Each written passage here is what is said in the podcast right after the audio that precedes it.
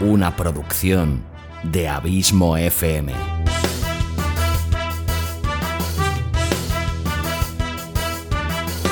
¿Quieres disfrutar de tu tiempo libre escuchando grandes historias, audiolibros y relatos? Un podcast literalmente literario.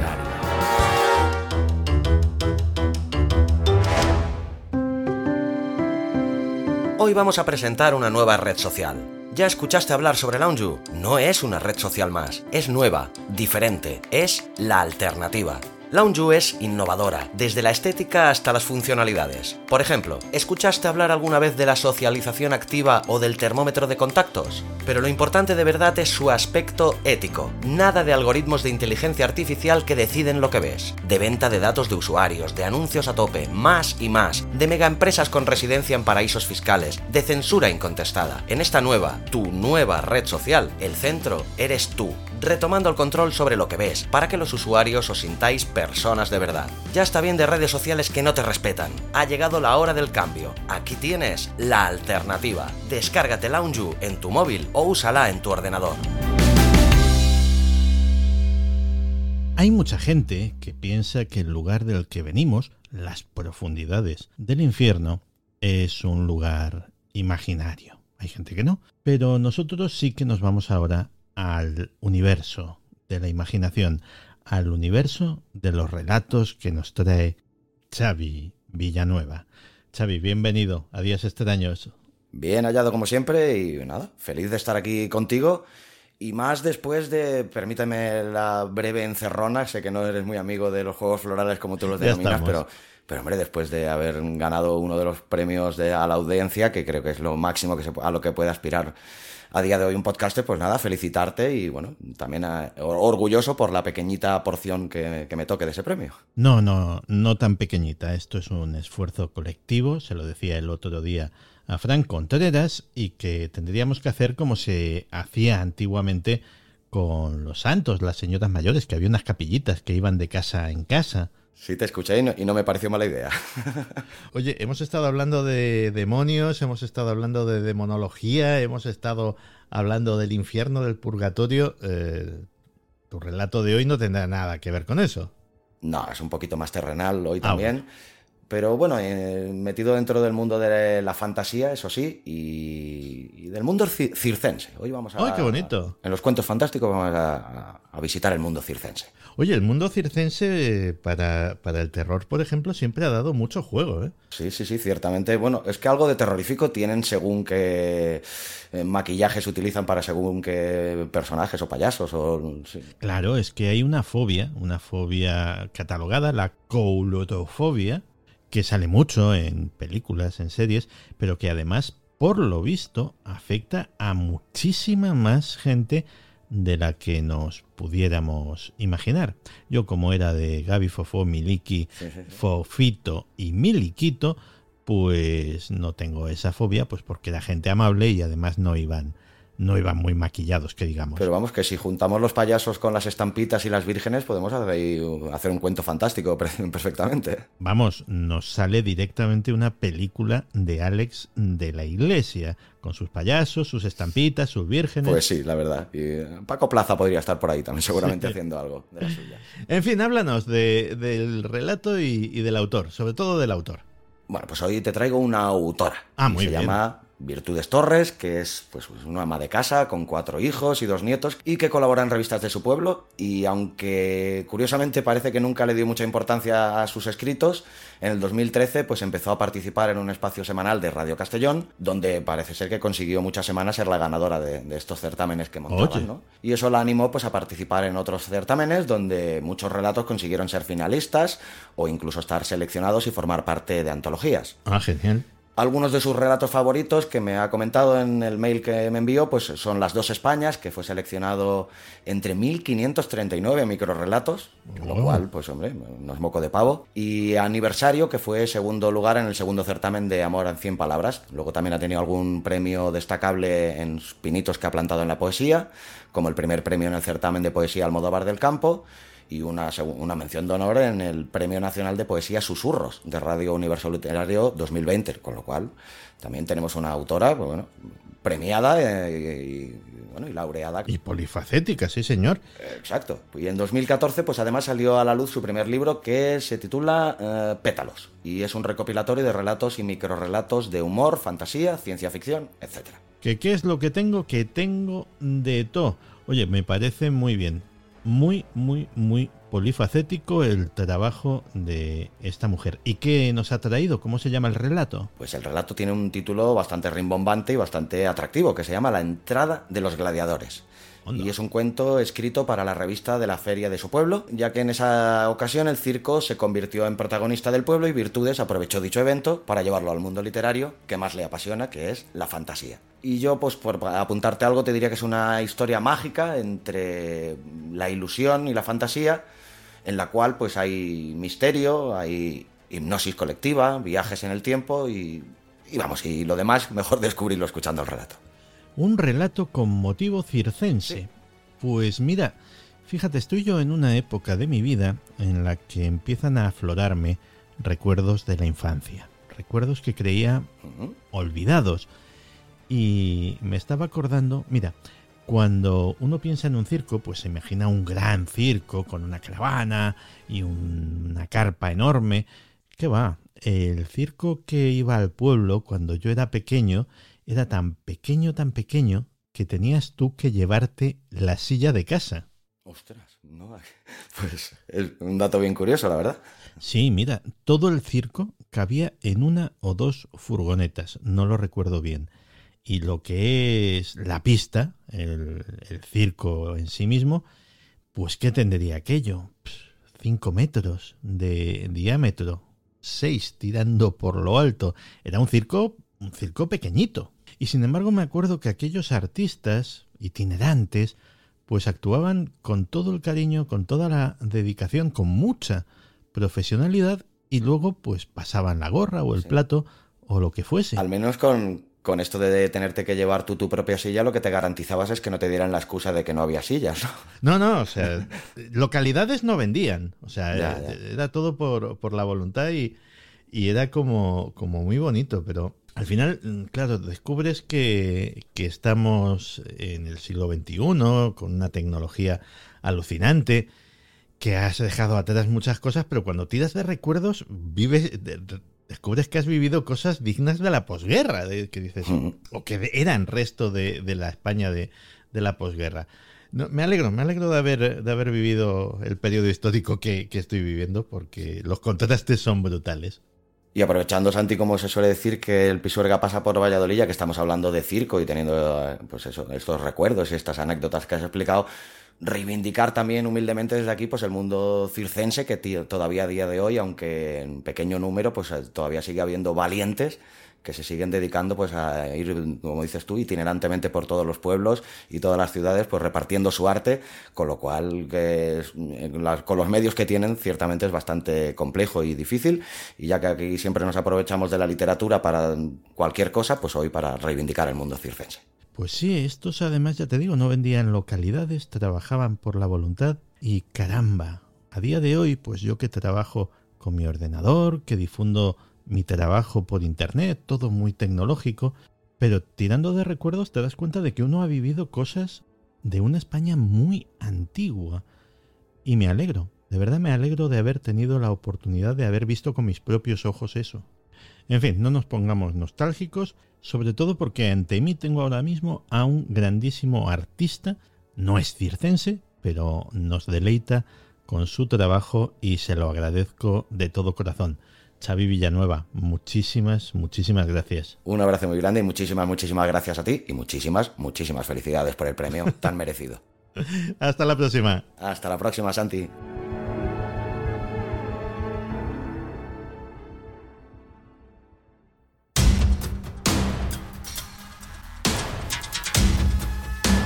Cuentos fantásticos.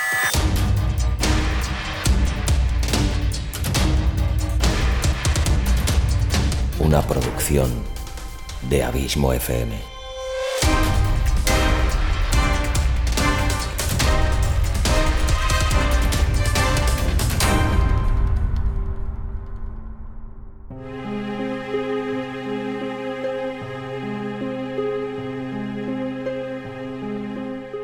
La entrada de los gladiadores, de Virtudes Torres.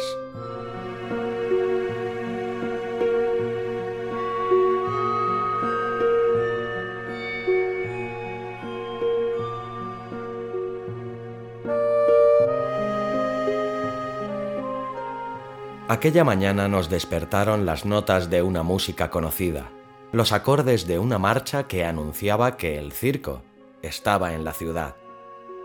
El título de esa marcha es La entrada de los gladiadores. Ahora lo sé, antes solo sabía que sus notas me hipnotizaban, me hacían bailar, sus notas auguraban risas, traían a mi memoria payasos haciendo tontadas, equilibristas llevando en su boca un gran palo sobre el cual giraban platos mientras en sus brazos daban vueltas los aros o volteaban las mazas. Imaginaba al hombre bala que salía disparado hacia un aro envuelto en llamas y era recibido por un portor en lo más alto de la capa circense. Las notas de esta alegre melodía me hacía pensar en los trapecistas. Veía a una gimnasta dando vueltas en el aire, pasando de unas manos a otras mientras en cada uno de los trapecios, hombres balanceándose enganchados por las corvas, la recibían como si estuvieran jugando con una pelota. Los payasos, Clown y Augusto, entonces les llamábamos el listo y el tonto. Ahora eso no sería correcto. Por cierto, a mí nunca me gustó el listo, me daba un poco de grima, no sé por qué. De todas formas, ambos nos hacían reír. Los enanos siempre con sus ocurrencias, tan patosos pero a la vez tan dulces y por último, los animales.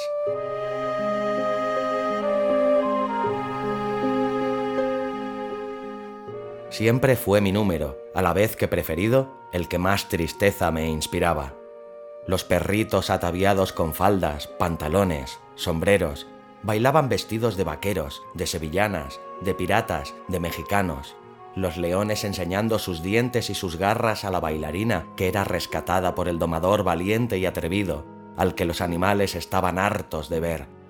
Los elefantes levantando su cuerpo sobre su pataza subidos en una banquetita tan minúscula que yo pensé que un día sus patas no iban a resistir el cuerpo del animal.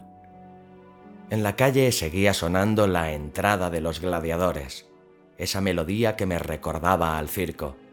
A través de un megáfono, la voz del animador repetía una y otra vez, Vamos niños, al circo. Allí veréis lo más arriesgado, el peligro, la sorpresa, la alegría, la tristeza, todo lo encontraréis allí. Os espera el más difícil todavía, todo condensado bajo una carpa, en un círculo mágico. Señoras, señores, niños y niñas, vamos al circo.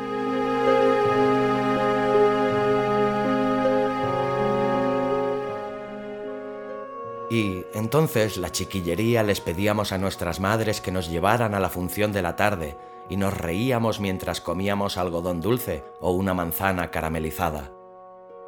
Los últimos compases de la entrada de los gladiadores se iban difuminando en la lejanía, pero el ritmo machacón seguía sonando en nuestras cabezas y nosotros recordando aquellos momentos que deseábamos volver a vivir.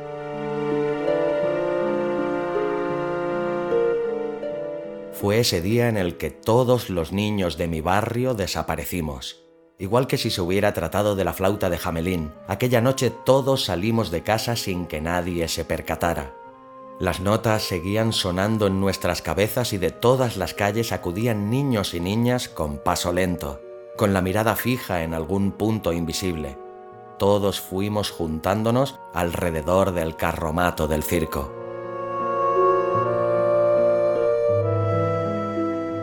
Un hombretón alto y gordo con un gran sombrero de copa nos recibió con una sonrisa roja pintada en su cara blanca.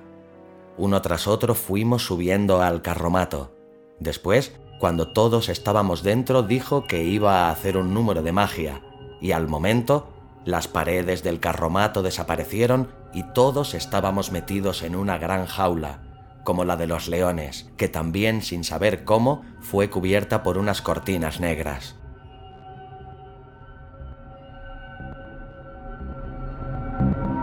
No pudimos reaccionar hipnotizados como estábamos, pero sí sentimos que bajo nuestros pies la jaula se movía y empezábamos a girar y girar como si estuviésemos en una atracción de feria, en un cubo de la ola o del látigo. Los giros nos despertaron de nuestro letargo y todos empezamos a gritar. Nos abrazamos, nos agarramos a los barrotes, pero poco a poco estos desaparecieron y también los giros y los gritos, y en pocos segundos estábamos de nuevo en el mismo sitio donde nos habíamos juntado.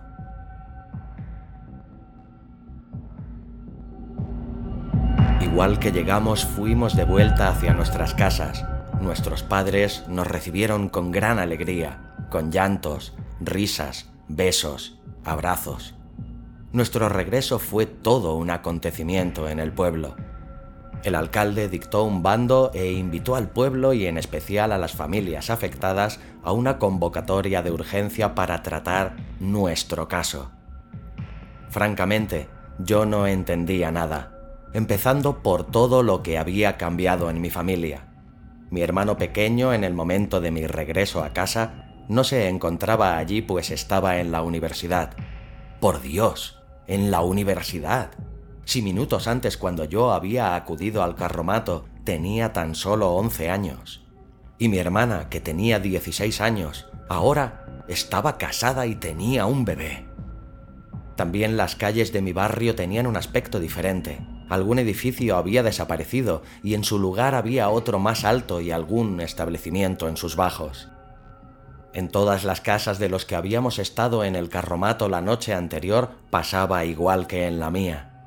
Todo el pueblo había cambiado, todos eran más viejos, algunos vecinos habían fallecido y también había nuevos niños que no conocíamos.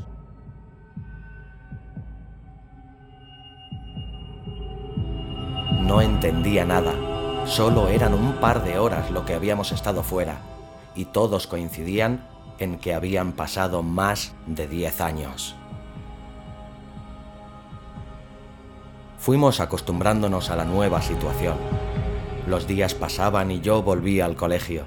Mis compañeros de clase eran los hermanos pequeños de mis amigos, y estos, mis amigos, ahora estaban cumpliendo el servicio militar decidimos hacer un grupo todos los que habíamos asistido aquella noche al carromato. Tratábamos de encontrar alguna explicación, pero todo era inútil. En realidad solo nosotros vivíamos el mismo tiempo, un tiempo que no compartíamos con los demás vecinos ni con nuestras familias. Y llegaron las vacaciones y también los primeros días de verano, y de nuevo las fiestas, y con ellas la feria de nuestro pueblo. Aquella mañana el sol brillaba de forma diferente. Había alguna nube de esas que se forman por el calor, aunque no parecía que fuera a caer la lluvia. Inexplicablemente en la calle no se escuchaba ningún sonido. Todo estaba en una calma tal que parecía que el tiempo se hubiera detenido.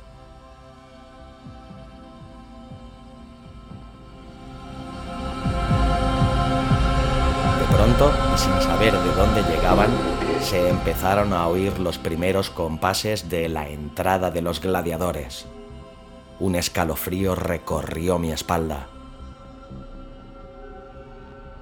Algo que tenía en mis manos cayó al suelo y como si hubiese sido hipnotizado, salí de casa atraído por aquel sonido. Mis compañeros de aventura del encuentro pasado fueron igual que yo, sacados de sus casas por la misma música.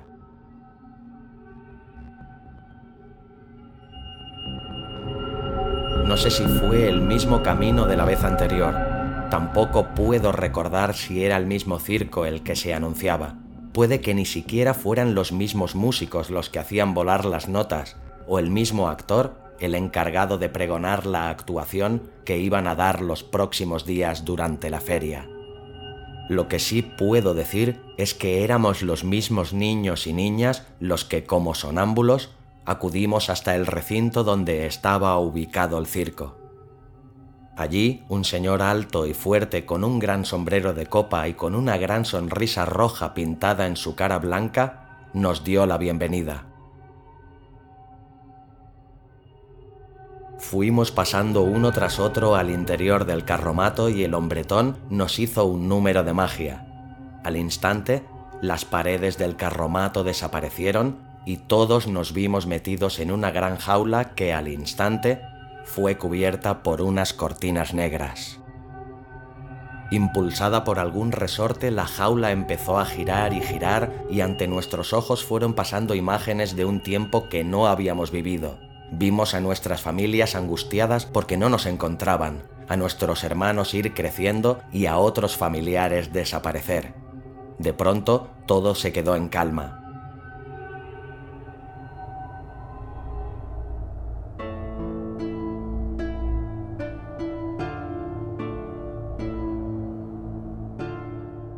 Las cortinas se esfumaron, al igual que los barrotes, y de nuevo estábamos sentados y esta vez el lugar del hombretón lo ocupaba una trapecista que nos dedicó una gran sonrisa y nos dijo que en el circo todo es magia, nada es lo que parece, que hay que ir con la alegría dibujada en la cara y con el corazón de niño. Después nos invitó a seguirla hasta la carpa donde estaban ensayando los artistas.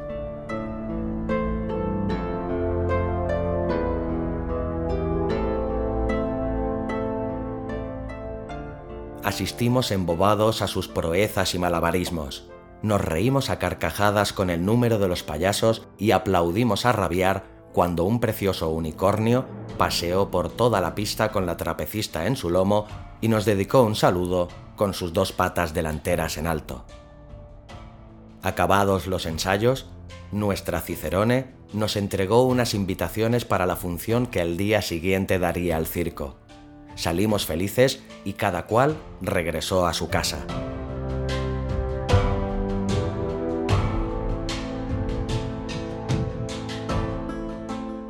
Todo volvía a ser diferente, pero esta vez con la particularidad de que todo estaba como al principio.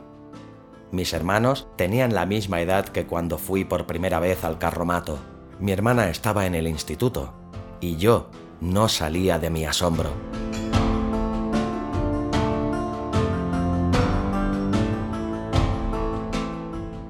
Con el tiempo lo vamos superando. Solo hablamos de esta cuestión cuando estamos juntos los mismos que fuimos al carromato. Nadie parece haberse dado cuenta de nada, pero nosotros... Nosotros sabemos las cosas que van a pasar en un plazo de 10 o 12 años. Nota. Ahora, cuando escuchamos las primeras notas de la entrada de los gladiadores, corremos a ponernos tapones en los oídos, por si acaso.